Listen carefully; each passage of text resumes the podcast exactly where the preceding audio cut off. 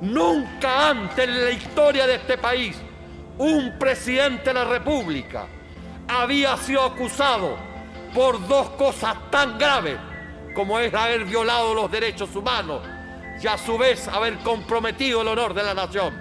Chile juzgará y el pueblo de Chile juzgará a aquellos que están permitiendo esta impunidad en el país. He dicho, señor presidente. El mismo Piñera que construyó el puente del Caucao, ese mismo, ayudó a construir un puente entre el Boris y la Yasna. Claro, esto sirve para ganar una elección, pero no para construir un proyecto de país. Ahí la brecha todavía es grande.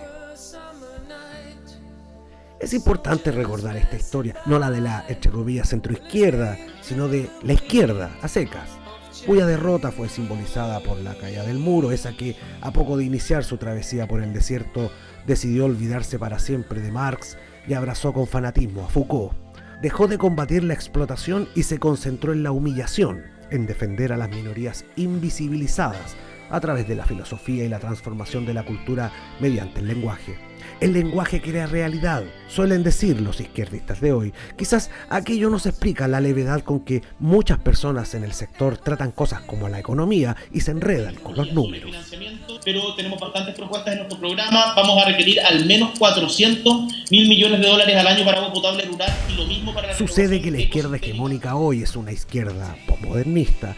Es una izquierda con una peligrosa tendencia a fragmentarse en identidades. Esa izquierda culturalista tiende peligrosamente a folclorizar la pobreza, o de ser tan comprensiva con el vandalismo juvenil que ya casi lo considera una expresión artística. Al tiempo impone a través de la academia, partidos y ONGs un velo sobre temas espinudos, generando aquellos tabúes que bien aprovecha la derecha más cavernaria para crecer. Pero hablar de las cosas es hacer política.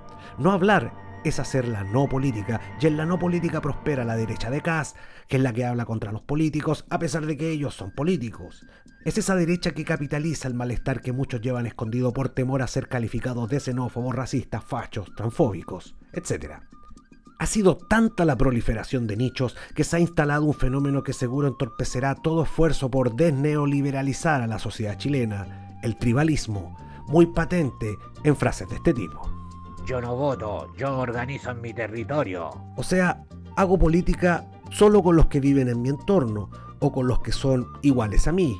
Por ello es que el izquierdista postmoderno, siempre ultrón, se niega a hacer alianzas con quienes no piensan 100% igual a él o que no comparten sus experiencias de vida.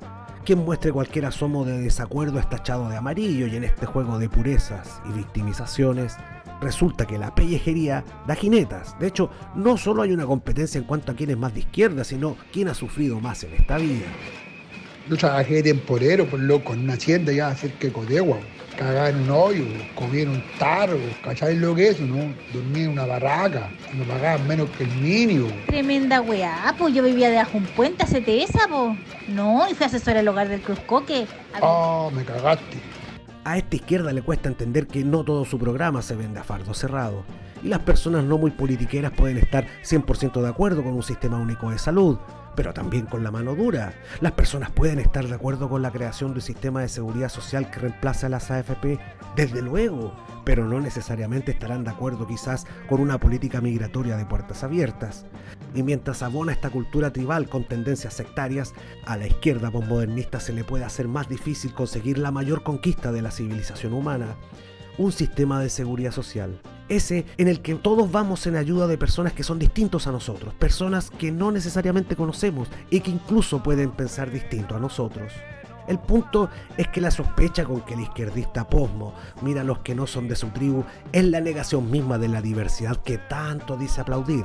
Porque ojo, la diversidad más grosa de todas, la diversidad de ideas, esa no, esa le ofende. Decía la izquierda cuando arrancaba su travesía por el desierto, allá a fines de los 80. Las derrotas no son definitivas, es verdad, pero las victorias tampoco lo son. Hay que hacer un esfuerzo por entenderlo, si no, el proyecto país sucumbirá en la fragmentación.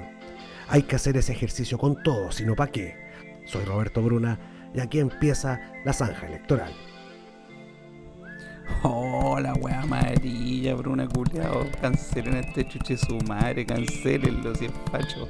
Cancelade, cancelade y más encima es zorra. Más encima es zorra.